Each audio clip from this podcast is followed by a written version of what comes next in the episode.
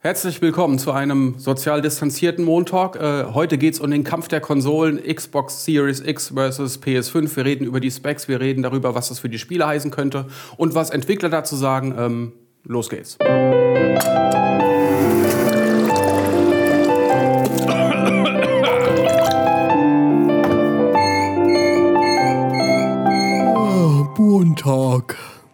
Xbox Series X versus PS5. Darüber quatschen wir heute. Mache ich mit dem Valentin. Hallo Valentin. Hallo. Cool, dass du da bist. Und Micha. Hallo. Super. Und ich bin Trant. Ja, und wir sitzen natürlich ein bisschen weiter auseinander, denn äh, ihr wisst alle warum. Wir wollen uns nicht zu sehr auf die Pelle rücken. Das äh, gehört sich ja so. Und äh, ja, wir fangen einfach mal damit an, was jetzt gerade die letzten Tage passiert ist. Also um es nochmal zu rekapitulieren, am 16. März hat ähm, Xbox ja quasi sehr viele Videos rausgehauen in Zusammenarbeit mit Digital Foundry und anderen YouTubern. Sie haben einen Blogpost veröffentlicht, wo sie die Specs veröffentlicht haben. Da gab es also wirklich sau viele Infos. Und zwei Tage später ähm, gab es dann diese ähm, GDC nachgeholte Keynote von Sony. Mark Cerny hat sehr viele Daten über die PS5 ausgepackt, aber halt auf eine andere Art und Weise, wie wir es erwartet haben. Wir haben nicht das Gehäusedesign gesehen, wir haben keine Spiele gesehen. Es gab eigentlich nur trockene Technikfakten, die natürlich auch nur für Entwickler waren. Ja, Genau. so war das. Würde ich gleich mal einhaken. Ja. Äh, Sie haben nichts anderes angekündigt vorher. Sie haben vorher gesagt, es wird eine techniklastige Präsentation zu den Innereien der Konsole. Und nichts anderes hätte man erwarten dürfen. Man kann natürlich äh, hoffen und so weiter, aber sich darüber aufzuregen, ist ein bisschen bescheuert.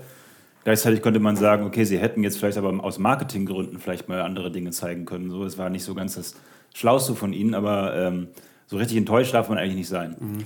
Ist halt vor allem auch der aktuellen Situation einfach geschuldet. Ich glaube, sie haben auch Probleme, weil auch da viele ins Homeoffice gehen und so jetzt so schnell irgendwie marketingtechnisch eine coole Präsentation noch auf die Beine zu stellen, die sie wahrscheinlich später auch noch geplant hatten, nur eben diesen GDC-Talk gar nicht an die Konsumenten adressiert haben. Deswegen ich, ähm, ja, ich finde auch, man kann nicht so richtig enttäuscht sein, weil sie ja gar nichts anderes behauptet haben. Was ich aber krass fand, nach 24 Stunden hatte das Video bereits 10 Millionen Views, aber ein Drittel Dislikes. Also es hat wohl Ja. wirklich vielen Ja, ja. Äh, missfallen irgendwie. Und vor allem halt auch, man sagt, ja gut, man darf nicht enttäuscht sein. Auf der anderen Seite hat ja ähm, äh, Microsoft die, das Gehäusedesign zumindest der Xbox Series X schon recht früh äh, revealed. Ja. Das war wann, was ich, Januar oder so? Das ich war bei, keine Ahnung. der, bei den Game Awards. Genau. Ah, ja, genau. Und da hätte man jetzt schon mal erwarten können, gut, jetzt können sie uns wenigstens auch mal zeigen, wie die PS5 aussieht. Und das war, ist halt jetzt wieder nicht Genau. passiert. Zur Entschuldigung, also es gab auch bei Xbox One X, äh, sag ich schon, Series X, ähm, keine wirklichen Spiele zu sehen, bis auf so eine Gears 5 Demo, die so ein bisschen angepasst war an die neue Hardware. Aber es gab auch da eigentlich nur ein besser aufbereitetes Video von Digital Foundry, die das einfach mal ein bisschen, ähm, ich sag mal, ein bisschen attraktiver gestaltet haben, sozusagen. Aber auch da gab es ja nicht wirklich Spiele zu sehen. Eigentlich gibt es zur Xbox bis auf, sagen wir mal, Hellblade 2 und ich weiß gar nicht, ob es, also das war eigentlich so das wichtigste Spiel, so auch nicht wirklich viel zu sehen bisher. Und bei Hellblade 2 wiederum haben noch alle gerätselt, ist das jetzt ein Render-Trailer, ist das jetzt Ja. Gameplay, das fiel so unter ferner Liefen bei den Game Awards, das hat mich noch gewundert damals. Also eigentlich weiß man zu beiden Konsolen noch nicht wirklich, wie sich diese tolle Technik, die sie jetzt ja so en Detail präsentiert haben, dann bemerkbar macht optisch so. ja. Genau. Und ähm, genau.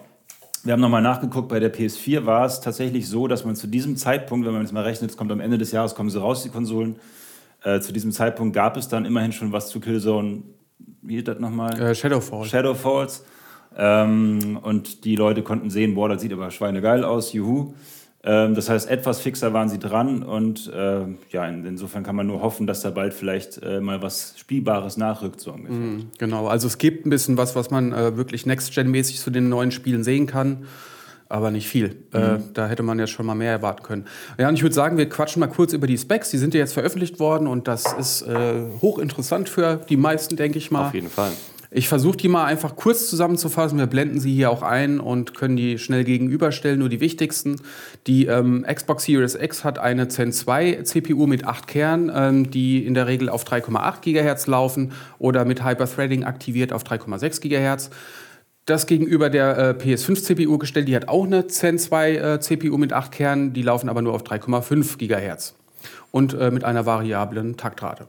So, dann haben wir noch die GPU. Äh, da ähm, klotzt die Xbox Series X mit äh, ihren 12,16 Teraflops, was äh, recht viel ist. Sie hat 52 Compute Units äh, die in einer Taktrate von 1,825 Gigahertz laufen. Ich stelle mal gerade schon so weg wie bei der, bei der Sony Ja, aber wir fassen ja. das mal schnell zusammen, genau. denn das ist wichtig und spannend. Und die GPU von der PS5, die hat nur 10,28 Teraflops. Die äh, Teraflop Wars, die sind ja quasi das, was damals die Bit Wars waren. Naja, aber sie hat auch ähm, eine AMD GPU mit, äh, aber nur 36 ähm, Compute Units die aber in einer höheren Taktrate laufen, auch in einer, in einer variablen Frequenz. Wichtig, wichtig ist, äh, ich sag mal hier die Festplatte. Beide haben eine SSD verbaut, eine NVMe SSD und die sind ähm, customized, also die sind nicht handelsüblich. Und äh, die Xbox kommt da auf eine Datendurchsatzrate von 2,4 GB ähm, RAW-Daten und 4,8 GB Compressed-Daten. Und äh, das ist das krasse Ding bei der PS5, die ist nämlich eigentlich doppelt so schnell ähm, das sind schwachsinnige Werte eigentlich, schwachsinnig schnell.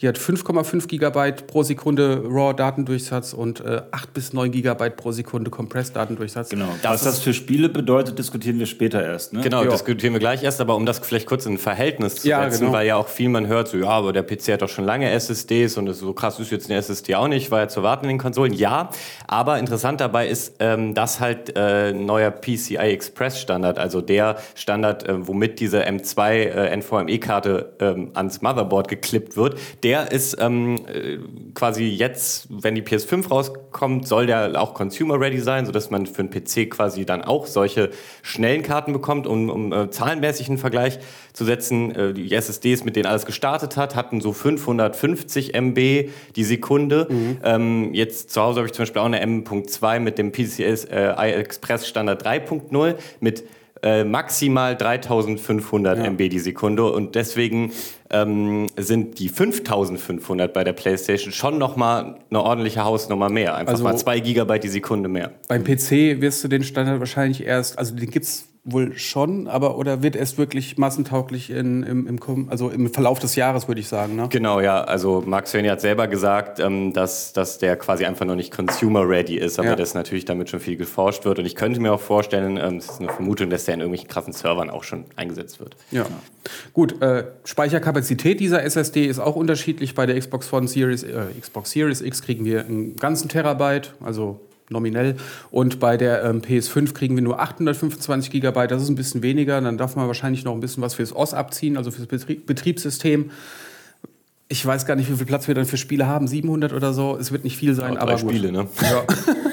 So, dann haben wir noch den ähm, Arbeitsspeicher. Beide haben 16 GB GDDR6 äh, RAM und da gibt es dann auch Unterschiede bei äh, der Aufteilung und bei der Geschwindigkeit. Die Xbox hat nämlich 10 GB, äh, also 10 GB des Arbeitsspeichers laufen auf 560 GB pro Sekunde, ist also super schnell.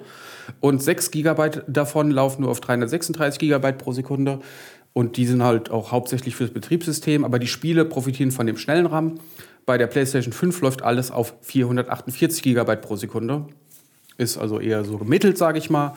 Und ich glaube, das war schon fast das Wichtigste an den trockenen Textbacks. Ja. Das heißt, man könnte kurz sagen, da nehmen sie sich nicht viel. Weil ja. der eine hat quasi eine höhere Durchschnittstempo und äh, die andere hat schnellen Speicher und langsamen Speicher, genau. die Xbox sozusagen. Äh, ja. Allerdings, wir kommen ja gleich noch zu den Entwicklerstatements auch dazu. Ähm, es wird wohl gemutmaßt, dass es ein bisschen einfacher für Entwickler sei, ähm, von der Zeitersparnis des Entwicklungsprozesses für einen Speicher mit einer Geschwindigkeit ja. zu entwickeln und nicht äh, quasi planen zu müssen, ach so, wenn der schnelle von der Xbox äh, Series X voll ist, hm. da, dann müssen aber Daten hm. zu dem langsamen und auf dem und dem Weg und so. Also das ist aber ein ganz leichter Vorteil, Kleiner Vorteil der, der die Entwicklung betrifft. Gelesen, ja. Der Spieler wird davon wahrscheinlich nicht viel merken. Aber da können wir ja auch gleich mal einsteigen, wie äh, in äh, können wir ja gleich mal einsteigen da rein, wo, wie diese Fakten sich irgendwie niederschlagen. Oh Gott, was ist das für ein Satz? Die schnelle Festplatte. Mhm. Ähm, da haben wir jetzt ähm, rausgefunden, dass die bei beiden Konsolen eigentlich auch als virtueller RAM, äh, also als virtueller Arbeitsspeicher fungieren können. Äh, beide haben da unterschiedliche Begriffe für. Ähm, Microsoft nennt dieses ganze Ding Velocity Architecture, da sind mehrere Faktoren drin, aber die SSD, die halt auch schnell ist, kann hierzu genutzt werden, um als zusätzlichen virtuellen RAM genutzt zu werden, weil sie halt so scheiß schnell ist. Mhm. Und bei der PS5 ist das natürlich genauso. Da ist die SSD natürlich noch viel schneller. Und ja, was, was kann das heißen so im Spielebetrieb? Was, Ja, das wie- wollte ich später besprechen. Lass uns, wollen wir das erst noch zu Ende machen? Weil das ist eigentlich das, worüber auch ich alle meinte ja- Entwickler reden. So. Ja, aber das, Oder wir haben ja eigentlich. Nö. Deswegen meine schon? ich, ja. Also okay, klar, wir haben noch die, die, die Controller-Latenz haben wir vielleicht noch, ne? Aber das ist jetzt. ja, das sind auch so alles, finde ich, Features, über die wir jetzt reden können. Ja. Aber ich wollte nur mal erst die ähm, nackten Fakten runterbeten. Genau, ja gut. Also dann, dann können wir echt damit anfangen. Genau. also Ja. die, das, die, die Grafik- und CPU-Leistung ist eigentlich vergleichbar mit heutigen ähm, High-End-Rechnern, kann man sagen. Mhm. Ähm, insofern ähm, ist das ziemlich flott. Ich meine mich zu erinnern, dass zu Zeiten des Releases der PS4 PCs schon einen ganzen Zacken schneller waren, was Grafik- und CPU-Leistung anging. Ich meine mich zu erinnern. Da könnt ihr gerne nachgoogeln. Ähm, insofern sind die da ziemlich, ziemlich gut dabei und ich glaube, dass Digital Foundry auch sehr überrascht davon war, wie viel Leistung die da reinpacken in die Grafik und so.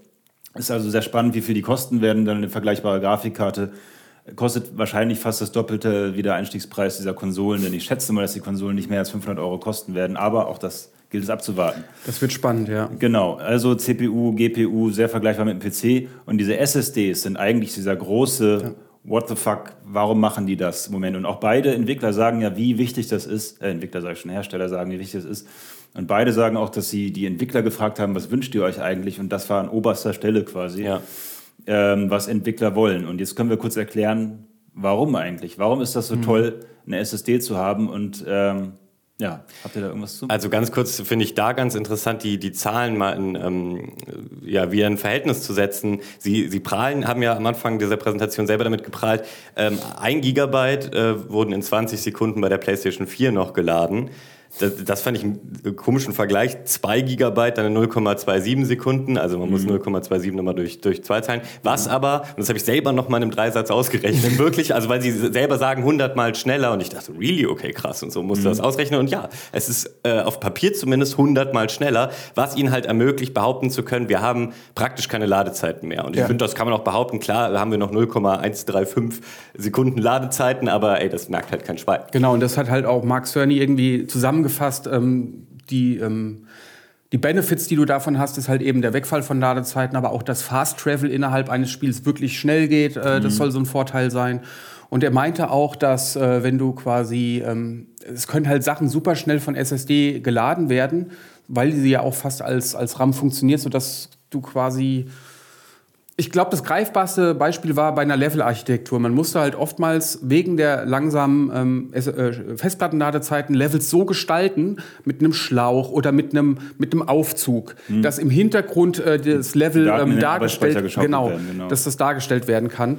Ähm, aufgrund der langsamen Festplatte damals und jetzt ist es halt nicht mehr möglich. Also du, die Entwickler haben jetzt äh, Freedom of Design, hat er Mhm. gesagt, dass sie halt ihr Level so bauen können, wie sie möchten, ohne darauf Rücksicht nehmen zu müssen, wie schnell die Daten von der Platte reinkommen. Mhm. Ähm, sondern du kannst dir jetzt die Welt bauen, wie du möchtest und musst dir keine Gedanken machen, so kommt das alles schnell genug auf den Bildschirm. Ja, und dazu kommt auch noch, man hat ja vorher auch schon mit äh, Level of Detail, also wann ähm, Dinge in der Entfernung nachgeladen werden oder ähm, auch, äh, auch ähm, was den Screen Space angeht, also gearbeitet. Das heißt, wenn du dich umgeguckt hast schnell, dann das, was aber hinter dir ist, wurde vielleicht wieder aus dem Speicher geworfen oder eben das System erkennt, du guckst dich um und lädt die neuen Sachen schnell in den Speicher. Das war aber nur bis zu einem gewissen Punkt möglich, weil man natürlich kalkulieren musste, wie kommt die HDD da auch hinterher.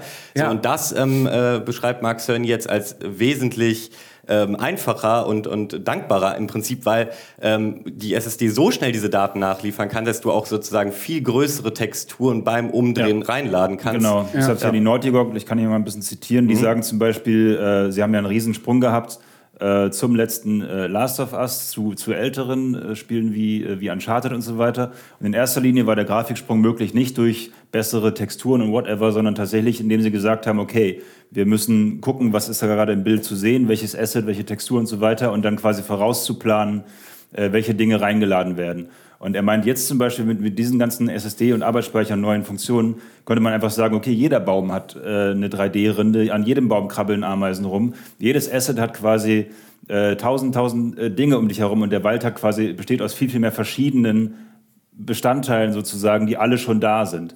Man müsste normalerweise müsste man, damit die Dinge schon da sind, immer die gleiche Rinde und immer die gleichen Ameisen reinpacken, weil das eben Speicherlast äh, wiederum reduziert. Und so können Sie quasi eine unendliche Vielfalt in die Assets, in die Texturen mhm. und so weiter reinpacken und können, wenn dann da eine, eine Felslandschaft ist, dann sieht, ist halt jeder Fels anders geometrisch modelliert und texturiert. Äh, anders als vorher, wo man quasi dann immer die gleichen Assets so verschwurbeln musste, dass es aussah wie eine Landschaft. Und, das ist wirklich der grafische Sprung dadurch. Grafische Sprünge durch die SSD. Was ich auch ganz veranschaulicht, äh, äh, veranschaulichend fand, war, dass äh, damals musstest du im Arbeitsspeicher mehrere Daten ähm, vorhalten, die gebraucht werden könnten, mhm. aber nie gebraucht wurden. Mhm. Weißt du? Weil die Lang Festplatte war halt langsam, also lädt, äh, lädt der Code schon mal Sachen rein, die gebraucht werden könnten. Und vieles, was den Arbeitsspeicher belegt hat, wurde gar nicht gebraucht. Ja. Und dadurch, dass die Festplatte jetzt so schnell ist, ähm, kannst du wirklich nur das reinladen, was äh, wirklich gebraucht wird. Und dadurch hast du eigentlich auch einen Multiplayer für, die, für den Arbeitsspeicher, weil die Leute haben am Anfang gedacht, so 16 GB RAM ist jetzt aber nicht so viel. Ja. Äh, das ist ja nur eine Verdopplung zur letzten Generation, aber eigentlich ist bei beiden Konsolen ist das auch ein Multiplayer. Äh, genau. Multiplayer. Es gibt ja ein paar Zitate dazu, zum Beispiel der Will Traxler von, der hat Exception gemacht oder so, das ist glaube ich so ein Plattformspiel. Der meint, dass so Spiele wie seine eigentlich nicht da groß von profitieren, aber Open-World-Spiele, wo permanent neue Texturen, Modelle und Details ins direkte Umfeld gestreamt werden, weil du dich frei bewegen kannst, die profitieren unglaublich krass davon. Mhm. Das heißt, eigentlich Spiele, die in den letzten Jahren ja äh, sagen wir mal, immer mehr Usus wurden, Open Worlds, die profitieren am meisten davon. Und sagen wir mal, kleinere Spiele, denen ist das Lade, weil die laden das Level ja. vorher rein und dann geht es eher um die grafische äh, Performance und nicht um die SSD. Das heißt, es kommt auch auf die, die, ja, auf die ähm, Genres an, die da bedient werden. Gutes Beispiel an der Stelle ist äh, so ein Spiel wie Star Citizen, was ja äh, PC-exklusiv äh, ist, vor allem deswegen, weil man auch immer gesagt hat, es geht auch nur auf dem PC und auch mhm. da nur mit der krassesten High-End-Hardware.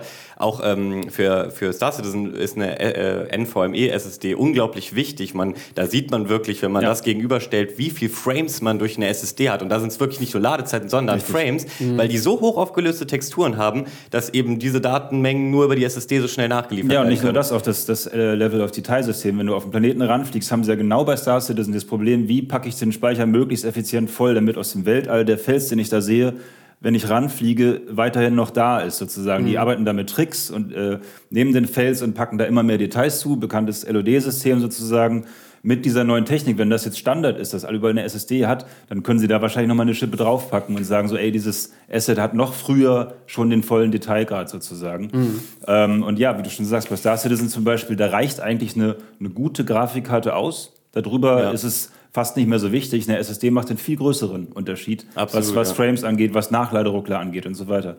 Und das könnte jetzt nun eben bedeuten, dass man hat immer gesagt, Star Citizen wird niemals auf Konsole kommen. Und das äh, sehe ich jetzt auch äh, nicht kommen, weil die müssen es erstmal überhaupt für PC irgendwie hinkriegen. Aber ähm, theoretisch äh, sind wir an einen Punkt gerückt, wo es technisch möglicher wird. Und ähm, wir können vielleicht auch später nochmal drüber reden, was ähm, jetzt auch die, die Leistung der neuen Konsolen für den PC allgemein bedeuten könnte. Weil der PC hatte ja schon immer wesentlich bessere Hardware, aber die Spiele sahen gar nicht unbedingt immer viel besser aus. Klar, so mhm. kleine Nuancen und krassere Kantenglättung und so, aber ähm, jetzt könnte der PC auch sein, seine Hardware mal richtig nutzen, weil diese ganzen AAA-Titel, die äh, teilweise multiplattformmäßig für alle Konsolen und eben den PC kommen, da ähm, ist es für Entwickler schwierig gewesen oder auch teilweise finanziell schwierig, ähm, da noch so viel Zeit reinzubuttern, mhm. jetzt äh, krasse PC-exklusive Features und so äh, zu entwickeln. Wenn jetzt aber alle eine ähnliche Leistung haben, mhm. kann man natürlich direkt das Ganze mehr äh, ja. outmaxen. Aber da habe ich eine, eine, sehr interessante Sache.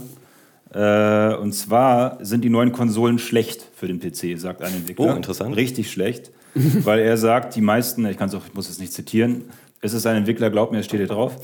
ähm, und zwar sagt er theoretisch, ähm, die Konsolen haben jetzt als Standard diese SSD und diese unglaublich schnelle Speicherleistung. Beim PC ist das nicht Standard. Die äh, Leute, die für den PC entwickeln, müssen davon ausgehen, dass entweder eine langsame SSD oder sogar noch eine Festplatte drin ist. In den meisten Fällen sogar eine Festplatte. Wenn also jetzt tatsächlich Titel kommen von den neuen, die nur für diese neuen Konsolen optimiert wurden sozusagen, dann würden die jeden PC sprengen. Selbst den schnellsten PC, den es überhaupt nur gibt, solange er nicht eine vergleichbare SSD und Arbeitsspeicher drin hat. Das heißt, sie würden quasi bei PC-Spielern zwingend voraussetzen, diese Dinge einzubauen. Das wiederum können sich ganz viele Entwickler überhaupt nicht leisten.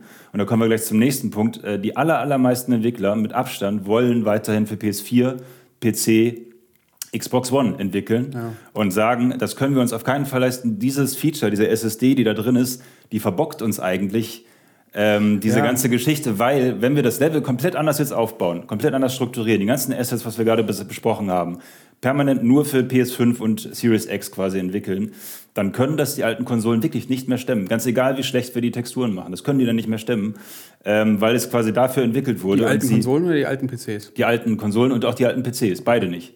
Weil eben diese Technik, da, man kann sie nicht voraussetzen bei PC-Spielern, dass Ja. jeder das hat. Und Ja. das ist halt ein großes Problem, weil alle wollen weiterhin auch für die alten Plattformen entwickeln. Xbox, äh, Microsoft hat gesagt, dass erstmal die ganzen äh, Spiele alle weiterhin auf den alten Konsolen kommen sollen. Ähm, Square Enix hat es gesagt, dass sie im ersten Jahr kein einziges Spiel rausbringen werden, was nur auf PS5 und Xbox Series X laufen wird. Das heißt, diese ganze neue Architektur, die ja nur in den neuen Konsolen ist, wird erstmal nicht großartig benutzt Genau. werden, weil die anderen Konsolen mitkommen müssen. Also ich glaube auch, dass äh, das erstmal alles sich äh, einspielen muss. Am Anfang werden wir wirklich nur Spiele bekommen, überwiegend, die jetzt von diesen Features gar keinen Gebrauch machen. Die werden nicht viel anders aussehen, als wir sie jetzt kennen. Haben wahrscheinlich bessere Framerates und bessere Texturen, hast nicht gesehen. Aber dass da das, das Weltendesign darauf, dass darauf ausgelegt ist, dass, dass sich das verändern wird, das glaube ich nicht. Das wird höchstens bei irgendwelchen Exklusivtiteln passieren, also exklusive PS5 oder Series X Spielen. Ähm, und das wird dauern. Also ich glaube, wir werden am Anfang jetzt nicht wirklich krasse Änderungen im Spieldesign sehen. Das glaube ich auch, gerade wegen dieser ganzen Cross-Gen-Strategie am Anfang. Aber langfristig gesehen glaube ich Ja. schon, dass es dem PC was bringt. Weil wenn irgendwann die alten Konsolen mal aussortiert sind, dann ist auch ein Zeitpunkt erreicht, wo du davon ausgehen kannst, dass ein so kleiner Bruchteil noch eine HDD als ähm, Platte drin hat. Äh, die er für sein Spiel nutzt, ähm, dass es eigentlich kein Problem mehr ist. Und du kannst ja auch als Entwickler, also bei Multiplattform-Titeln funktioniert das nicht so gut, aber auch den Leuten schon an die Hand geben, ey, aber wenn ihr dieses Spiel eben krass spielen wollt, dann sind das hier die Specs. Also eben Star Citizen nochmal als Beispiel, die kommunizieren das ständig, Ja. dass es die SSD so wichtig ist äh, und dass es, äh, ihr keine 2 2080 Ti braucht, sondern lieber eine gute SSD und eine durchschnittliche Grafikkarte. Das bringt am Ende mehr. Und das kannst du theoretisch auch in der Zukunft ähm, dann so machen. Also ich, am Anfang würde ich dir recht geben, ich glaube aber langfristig profitiert der PC auf jeden Fall davon. Ich habe noch eine andere negative Meinung, die wir die abgehakt haben. Es gibt äh, und zwar jemand von Platinum Games, äh, die ja nun relativ bekannt sind für Bayonetta und Co. Die haben gesagt, das gefällt ihnen gar nicht so, dass die neuen Konsolen so einfach zu programmieren sind. Das gefällt ihnen nicht. Äh, und zwar, und das, das klingt jetzt ein bisschen banal, weil das dann ja jeder kann. Und sie haben sich bei PS3 und bei den alten Konsolen mit dieser speziellen Hardware noch so Mühe gegeben, sich da über Jahre reinzufuchsen, dass sie sagen konnten, bei uns sieht's geil aus, bei euch nicht, weil ihr habt es nicht begriffen. Und jetzt begreift es wohl jeder sofort sehr schnell und die Spiele werden aus seiner Sicht Platinum Games eventuell deswegen alle gleicher aussehen und gleich gut aussehen und das nervt ihnen ein bisschen. Weil Ich, ich will da noch mal kurz Genau. ein Beispiel bringen, irgendwie, um das zu veranschaulichen. Das fand ich ganz lustig. Da gab es so ein Digital Foundry Video, wo sie Metal Gear Solid 2 auf der PS2 noch mal auseinandergenommen haben. Und da haben sie zum Beispiel erklärt, wie ähm, Konami damals äh, Spiegelung auf dem Boden realisiert hat. Sie haben einfach die Levelarchitektur simpler noch mal unter den Boden gebaut, dass das quasi für den Spieler aussah, als würde sich die, würden sich die Wände und andere einfache Objekte darin spiegeln. Und das ist halt so ein Trick, äh, der benutzt wurde, um Spiegelung zu machen, was die PS2 ja von sich aus nicht konnte. Ja. Und so Tricks wird's dann vielleicht, äh, sind vielleicht nicht mehr nötig bei so einer Hardware. Und das ist damit, glaube ich, gemeint. Aber ich glaube, für den Konsumenten ist es scheißegal. Ich, ich finde es halt witzig, dass gerade Platinum Games das sagt, weil die Ja. waren jetzt nicht dafür bekannt, die schönsten Spiele aller Zeiten zu haben. Die haben coole Spiele gemacht, aber das waren jetzt meistens keine Grafikbomben. Ich kann es aus Entwicklersicht verstehen, weil man natürlich auch irgendwie stolz ist, so geil, ich habe jetzt da totalen Workaround irgendwie entwickelt und alle denken, äh, das liegt an der Hardware, dass es jetzt so krass aussieht, aber es ist mein Werk so.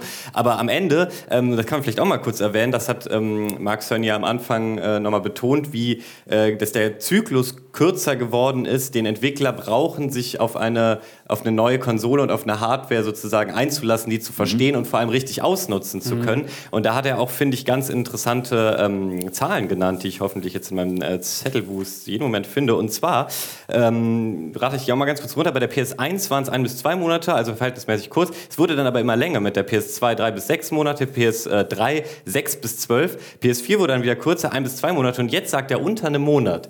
Ob, wie sehr wir uns darauf verlassen können, ist eine andere Frage. Vielleicht äh, sagen Entwickler, wenn äh, bald, ey, das stimmt alles so irgendwie nicht, das ist alles mega kompliziert, wir brauchen ewig. aber es wäre natürlich schon cool, weil dann Ja, ja. Kann, halt profitierst du, ne- also profitiert auch Platinum Games davon. Die können schneller ein krasses Spiel raushauen. Und genau, und das meint er ja im Grunde nur im, im, im Umkehrschluss. Ne? Er sagt ja, das ist der Fall, aber das stört ihn halt auch ein bisschen, weil halt die eigenen Lorbeeren dann nicht mehr so zum Tragen kommen. Wenn man es schafft, geschafft hat, sich in die PlayStation 3, war glaube ich die schlimmste von allen, reinzufuchsen, dann war man halt der große Held. Ja, verstehe. Wobei ich glaube, PS2 war noch schlimmer. Aber ja, das sind halt auch krasse Beispiele, weil das war so eine exotische Hardware. Sony hat ja immer ganz eigene komische Chips verbaut und mit super Geheimnissen drin, die jeder erstmal entschlüsseln musste.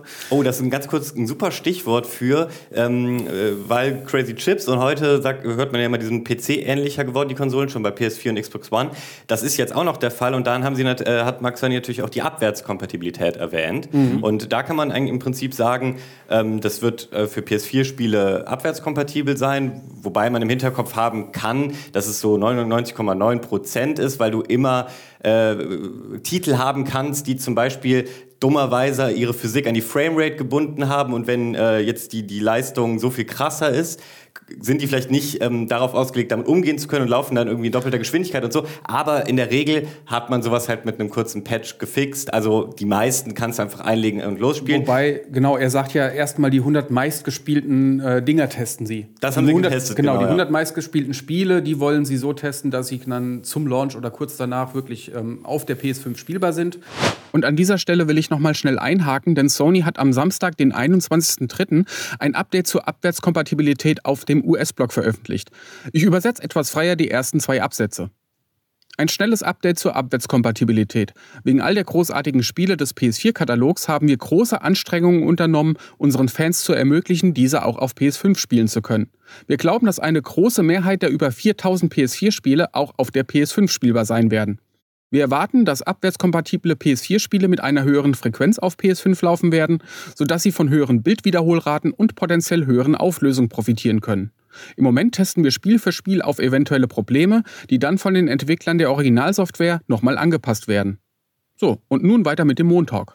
Und dann können wir auch mal kurz zu Microsoft drüber gehen, weil das sind eigentlich die Kings der Abwärtskompatibilität. Ja. Ähm, du kannst da wirklich komplett alles in die äh, Xbox Series X reinschmeißen und es äh, ist lauffähig, sowohl von der OG Xbox als auch von der 360 als auch von der Xbox One. Aber Moment, aber doch nur, weil sie, ähm, sie sind ja diese Strategie schon bei der letzten Konsolengeneration Mhm, genau, gefahren da und da haben sie ja aufwendig, aufwendigst die 360-Spiele Ja. ähm, umgebaut, damit sie auf der One Genau, überhaupt und das ist halt der sind. Unterschied, das haben sie dann wieder X-Enhanced genannt. Also es gab dann wirklich alte 360-Spiele, die haben, ähm, ich weiß nicht, nicht 4K, aber die haben auf jeden Fall eine krassere Auflösung gehabt und äh, schärfere Texturen. Ich habe zum Beispiel Gears of War 3 mal verglichen äh, zwischen der normalen Xbox One und der Xbox äh, One X.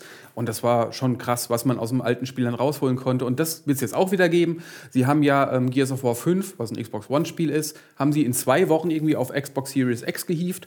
Und da sieht man ganz gut, dass da jetzt äh, krass neue Texturen sind, drin sind, äh, die leicht unter Ultra-PC-Settings sind.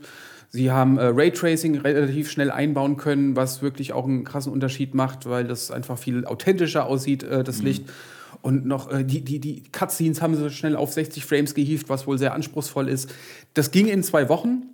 Und ähm, ja, Abwärtskompatibilität ist bei der Xbox Series X richtig geil. Und was ich auch noch geil fand, äh, da ist ein Auto-HDR-Feature eingebaut. Das heißt, alte Spiele, die gar nicht darauf ausgelegt sind, können dann auch einfach in HDR laufen. Und das haben sie demonstriert mit Fusion Frenzy, was ja ein Xbox One, äh, also ein OG Xbox-Spiel war. Ja. Ja.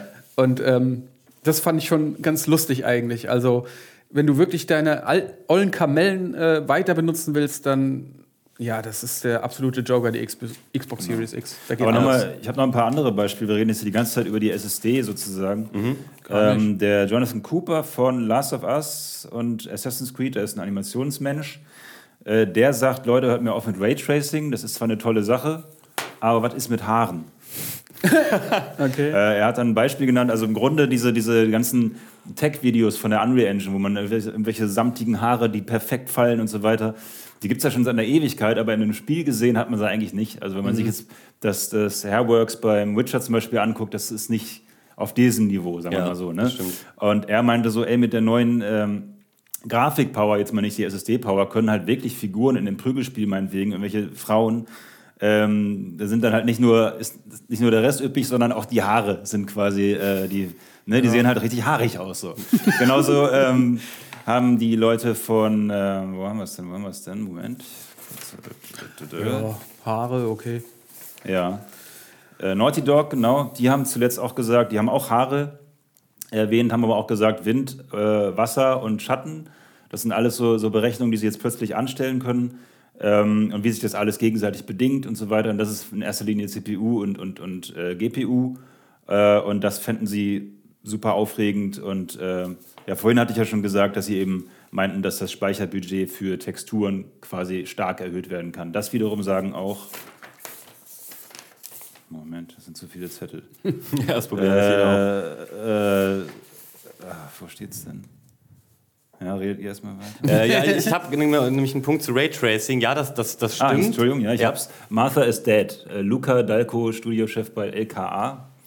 Äh, Die machen is Dead Landeskriminalamt. so, das ist so ein Horrorspiel. Und die haben gesagt, so für uns zum Beispiel ist die SSD ist eine nette Sache, ist super. Aber ähm, äh, bei uns ist es viel wichtiger, weil wir kleine Räume haben und ein Horrorspiel und, und Nahdistanzgeschichten und so weiter, dass man halt einfach Figuren mit einer unglaublich krassen Textur beziehen kann. Also sie meinten, sie gehen bei der PS5 dann Richtung Fotorealismus. Hat man ja schon bei Heavy Rain gesehen, das sieht ja schon ziemlich, ziemlich geil aus so. Und äh, genau in der Geschichte, dieses filmische, diese Hautporen zusammen mit dem Lichteinfall und so weiter und den super scharfen Texturen, das wird schon nochmal einen großen Sprung bringen, glaube ich. Also da ähm, erwarte ich einiges, dass man in Ja. Richtung Fotorealismus gehen kann. Detroit Become Human ist ja das aktuelle Beispiel von Quantic Dream und Oder das Detroit fand ich Become super Human, ja. beeindruckend auf der PlayStation 4. Das Ja. Mhm. ist schon wie geleckt und ähm, nahe des Fotorealismus. Ich kann mir vorstellen, dass das bei solchen Spielen wirklich ähm, möglich sein wird. Genau. Äh, ganz Da- kurz noch zum. Achso, oder warst du noch nicht fertig? Ich wollte noch was zu CPU, habe ich auch noch ein Ja, Beispiel. genau, warte, Ja, dann lass uns kurz noch bei der Grafik. Raytracing waren genau. Raytracing. Und zwar ähm, äh, haben ja Karten, die jetzt rausgekommen sind von ähm, Nvidia, die das ja sehr gepusht haben, diese ATX-Karten, so dedizierte ähm, Raytracing-Cores. Das haben die jetzt hier nicht. Die haben zwar hardwarebeschleunigtes Raytracing, aber müssen sozusagen die anderen Cores mitnutzen. Da sagen jetzt natürlich auch Entwickler, okay, aber das ist, äh, da geht uns ja super viel Rechenpower, die wir eigentlich auch für coolere oder sichtbarere Dinge benutzen könnten drauf.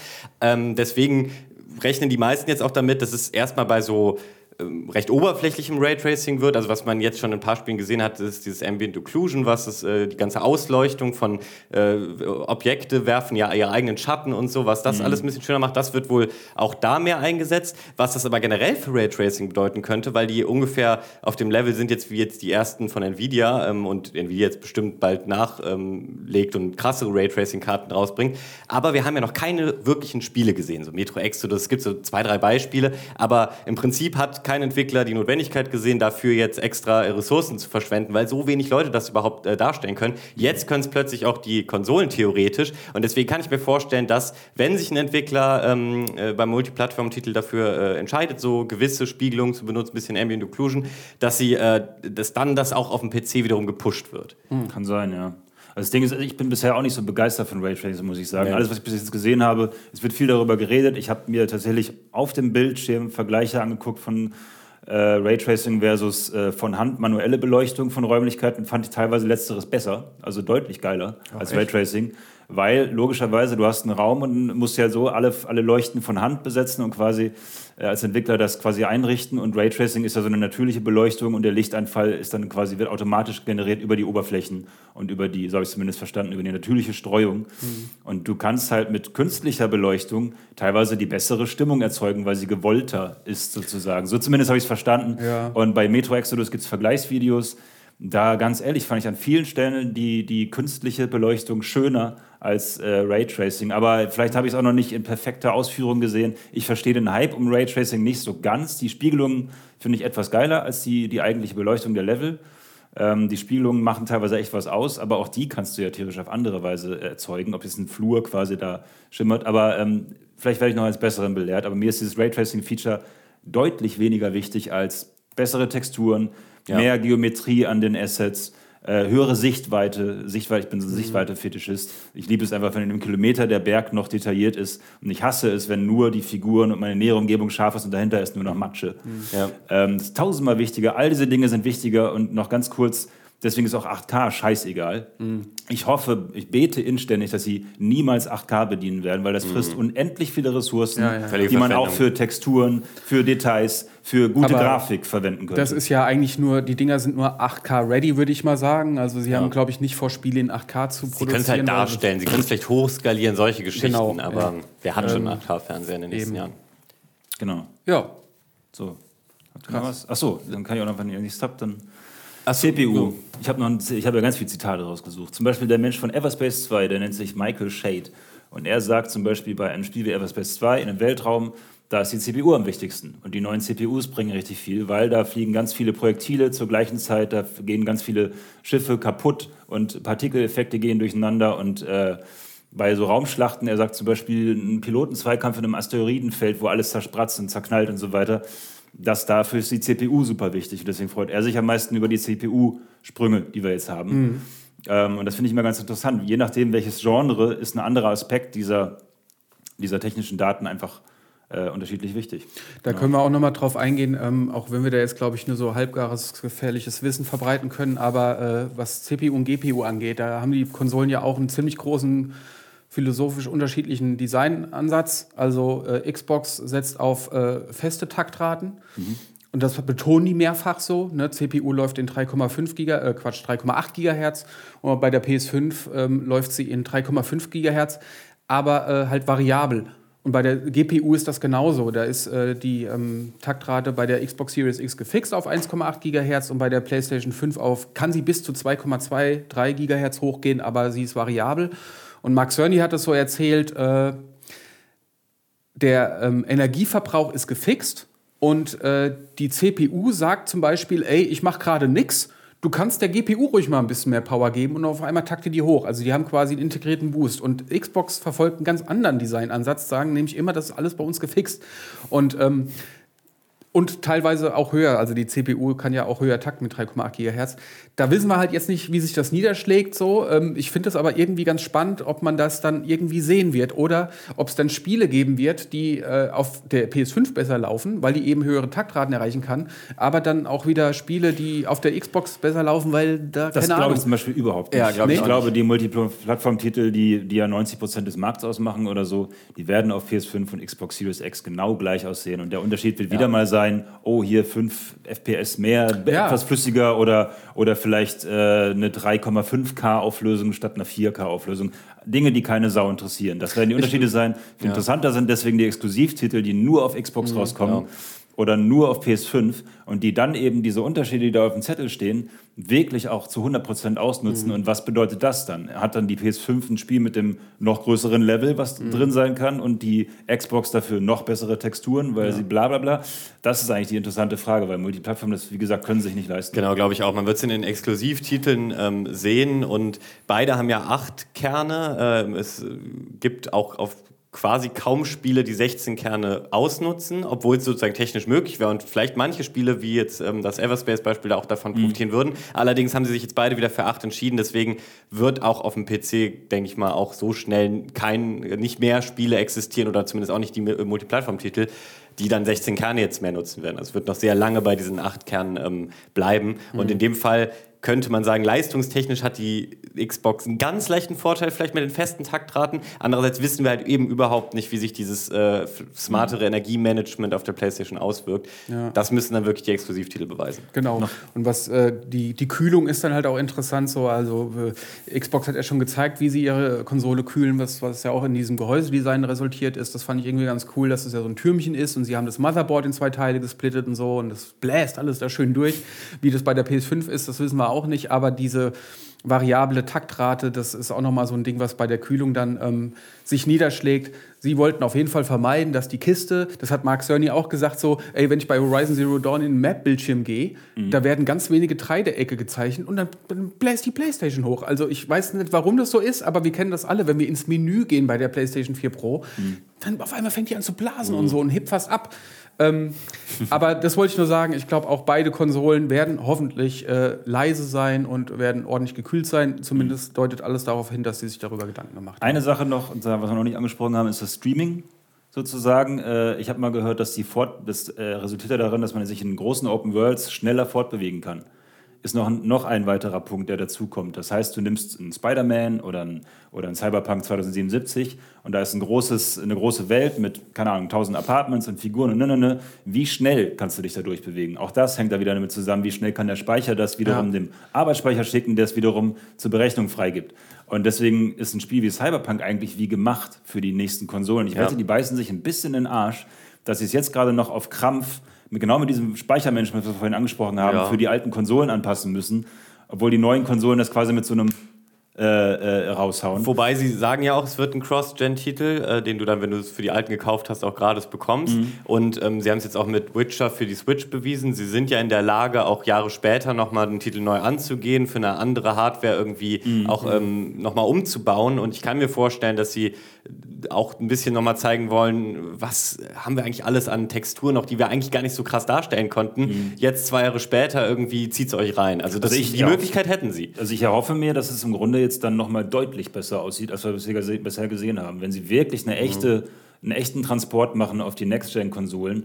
Weil eigentlich haben sie gesagt, was bis jetzt mal man gesehen hat, sollte ja eigentlich auf bisherigen Konsolen laufen. Ja. Da muss ja was on top kommen und damit meine ich nicht nur 4K und 120 FPS, sondern ich erhoffe mir wirklich, dass sie, wie du schon sagst, äh, Texturen nicht mehr stark komprimieren müssen, sondern so raushauen können, sodass es wirklich auch, dass die Oberflächen wirklich geiler aussehen, dass auch hier wieder die Sichtweite, dass die Stadt bis in die Ferne äh, hohen Detailgrad aufweist, dass die Figuren da hinten am Horizont schon stehen auf dem Marktplatz und nicht erst 30 Meter davor und so weiter. Also ich erhoffe mir, dass sie eine richtige Anpassung machen.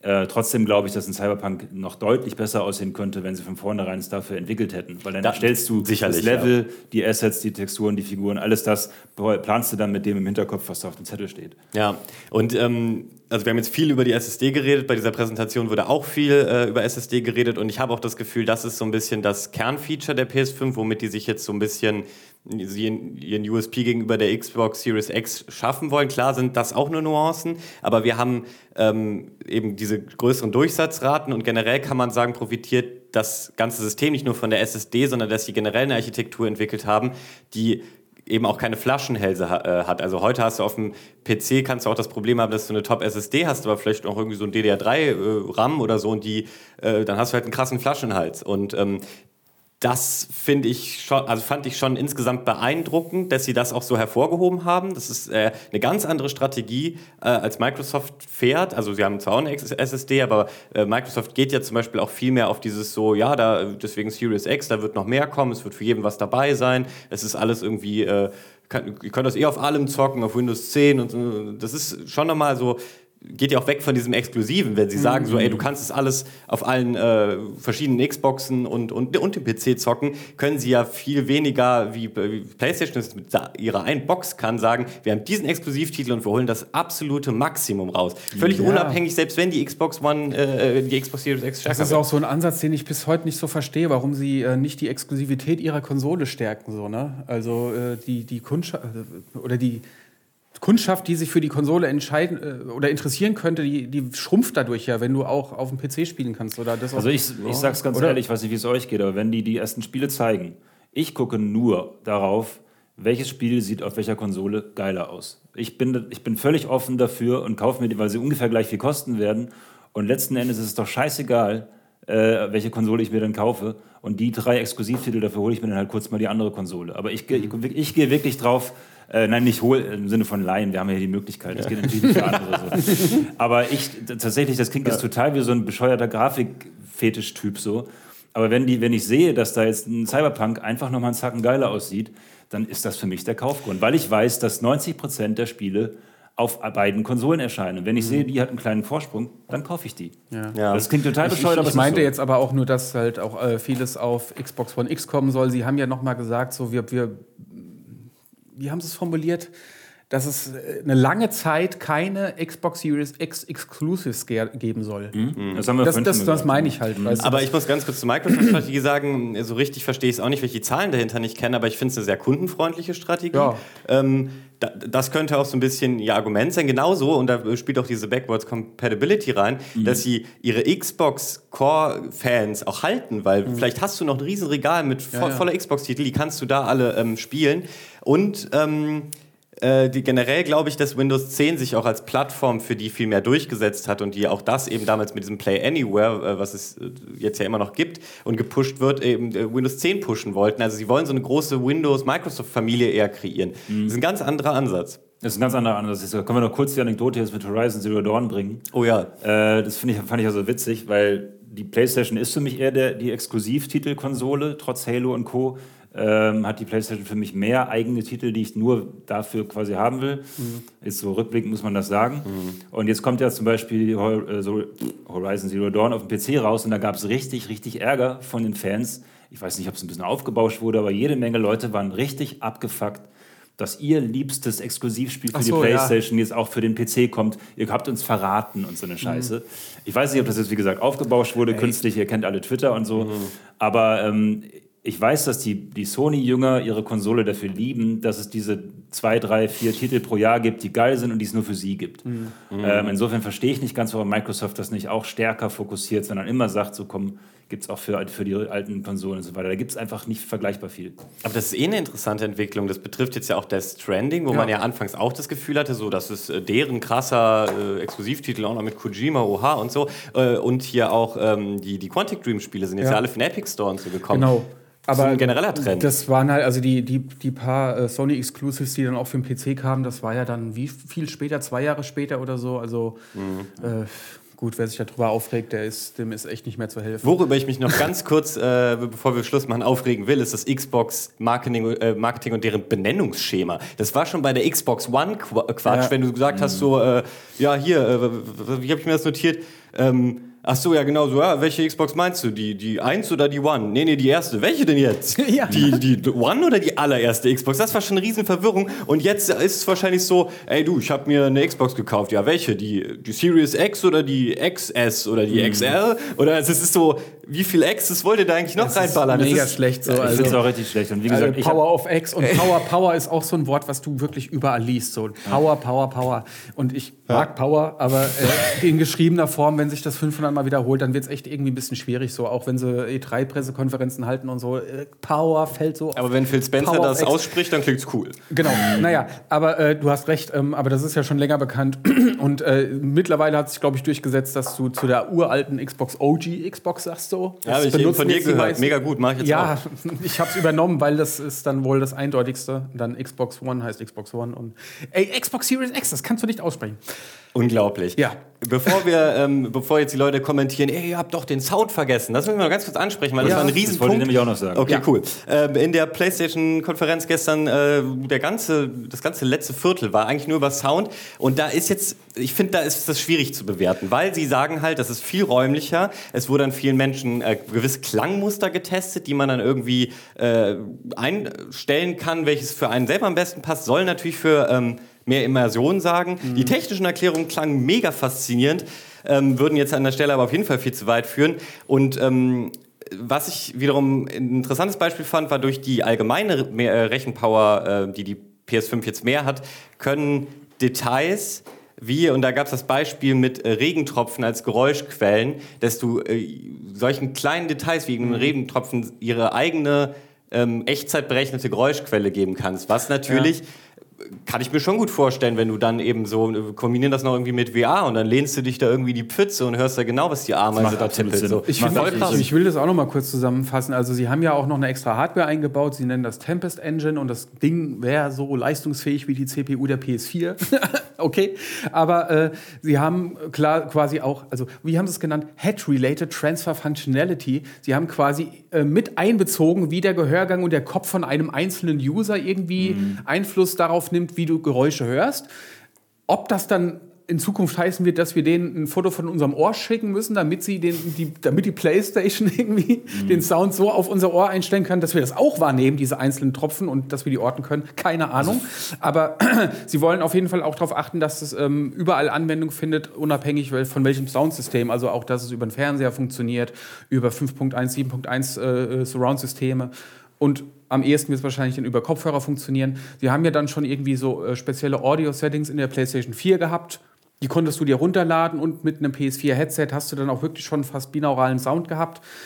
Äh, ja, ich finde auch, das ist ein Feature, was irgendwie, das war auch der trockenste Part von der Präse. Also Ja. da bin ich wirklich komplett Ja, ja, das war ausgestiegen. das waren die schlimmsten Diagramme, aber wenn man sich das mal dann genauer erklären lässt, dann klingt das irgendwie ganz geil, wenn du wirklich dann das Gefühl hast, so, das fällt neben dich runter, der, der Tropfen, Mhm. dass dann auch wirklich viele verschiedene Soundquellen drin sind und die, du die orten kannst, ähm, das stelle ich mir super Ich glaube, toll das vor. Wichtigste daran ist gar nicht mal die Ortbarkeit, sondern das Wichtigste ist, Es ist ja wie bei Raytracing, da fällt Licht auf Oberflächen und es verhält sich dann und die werden reflektiert, zurückgeworfen und so weiter. Das ist alles Ja. quasi eine, eine, eine komplette Berechnung. Und hier ist es quasi auch so, du hast einen Sound, der Regentropfen fällt auf eine bestimmte Oberfläche, die hat ein Material, das beeinflusst den Sound, wie der Tropfen da drauf fällt, also Metall oder Plastik und so weiter. Aber wenn daneben eine Ecke ist, eine Wand, dann ist ja quasi der Hall, der prallt daran ja ab. Und das das heißt, es ist nicht vorher, vorher werden. ursprünglich, normalerweise wäre das jetzt quasi, aha, da ist ein kleiner Raum, da ist ein, für den Tropfen in einem Raum ist der Raumsound da. Äh, hier ist es jetzt so, dass quasi, ah, der Raum fällt in der Ecke von dem Raum, wird da zurückgespiegelt, der Raumsound ändert sich. Ja. So, und das, die, die Reflexion des Sounds an den Oberflächen äh, verändert den Raumsound. Und das ist eigentlich das äh, Besondere daran. Deswegen kann man es mit Raytracing wie bei Lichtstrahlen, die Ja, da bisschen durchgehen, schon, so genau. weiter vergleichen. So. Und spannend fände ich dabei halt noch, bisher hat man es ja, bleiben wir mal bei dem Tropfenbeispiel, so gemacht, wenn jetzt ein Tropfen in, in, äh, auf eine Wasseroberfläche, dann hast du dieses typische äh, äh, Geräusch und äh, ich weiß nicht, ob man es jetzt gut gehört hat, ich hoffe.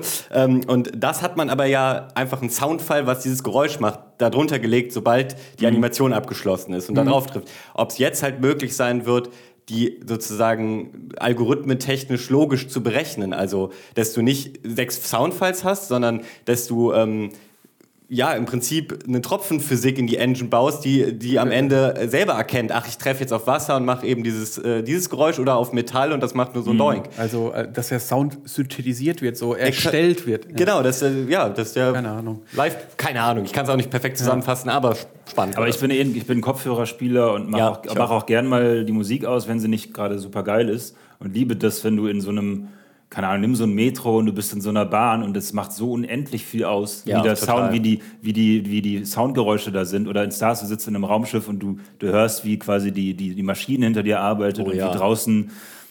Es ist einfach geil. Es ist so unendlich geil. wichtig und ich verstehe die Leute nicht, die, keine Ahnung, auf kleinen PC-Speakern spielen und sich wundern, warum das Spiel sie nicht reinholt.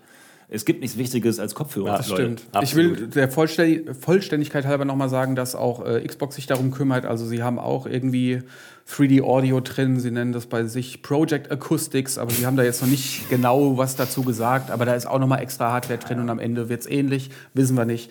Äh, aber wir hoffen, dass der Sound sich überall verbessert. Habt ihr noch einen Punkt? Ich würde eigentlich mal versuchen, so, so eine Art Fazit irgendwie dahin zu wurschteln. also, Ja. was davon ist jetzt besser?